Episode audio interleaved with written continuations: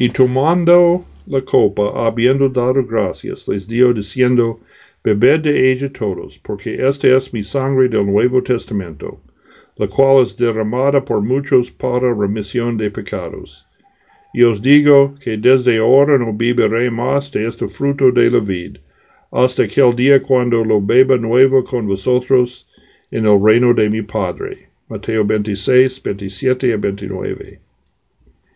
En nuestras iglesias luteranas consideramos el sacramento válido cuando está administrado como el Señor mandó a su iglesia.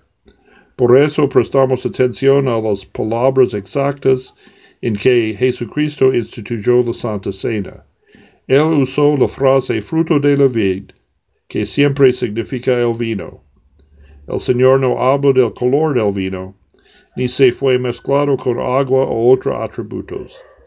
Pero no debemos reemplazar vino, el producto fermentado de las uvas, con jugo natural. Con el verdadero vino tenemos toda la confianza que recibimos la verdadera sangre de Cristo. También prestamos atención en la manera y el contexto en que el Señor instituyó la Santa Cena celebró la primera Santa Cena durante una fiesta de los judíos, la fiesta de pan sin levadura, y no por casualidad. En esta temporada los judíos recordaban que por sacrificio de un cordero sin mancha se realizó su liberación de la esclavitud en Egipto. Jesucristo no vino para negar el antiguo pacto, sino para cumplirlo. Por su muerte en la cruz, Jesús pagó la deuda de nuestros pecados. Entonces somos libres del poder del pecado, la muerte y el diablo. Cuando usamos pan sin levadura en la Santa Cena, recordamos que Cristo es nuestro Cordero Pascual, 1 Corintios 5, 7, y tenemos toda la confianza que recibimos el verdadero cuerpo de Cristo en bajo y con el pan. Ahora fíjate en las palabras de Jesús. Y tomando la copa, habiendo dado gracias, les dio diciendo, bebed de ella todos. La copa era la copa de acción de gracias, que todos compartieron alrededor de la mesa. El Señor consagró una sola copa y ofreció su sangre en una sola copa para la remisión de los pecados. La confesión del Augsburgo, artículo 12, dice así. En este texto, con palabras claras, Cristo manda respecto al cáliz que todos beben de él. El artículo habla de la práctica de dar a los laicos las dos especies del sacramento según las escrituras y la práctica de la iglesia antigua. En el artículo 12 de la apología de la confesión de Augsburgo se pregunta por qué se cambia la ordenanza de Cristo máxime si él mismo la llama su testamento. Si no es lícito invalidar el testamento de un hombre, mucho menos lícito será invalidar el testamento de Cristo. Este principio también aplica a varias prácticas que han que han introducido por temor de la pandemia del siglo XXI.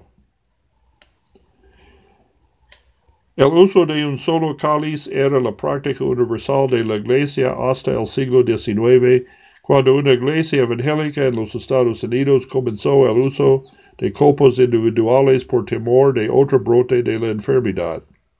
Hoy en día la práctica es común entre los evangélicos pero ellos rechazan en la primera vez las palabras de Jesús, este es mi cuerpo y esta es mi sangre.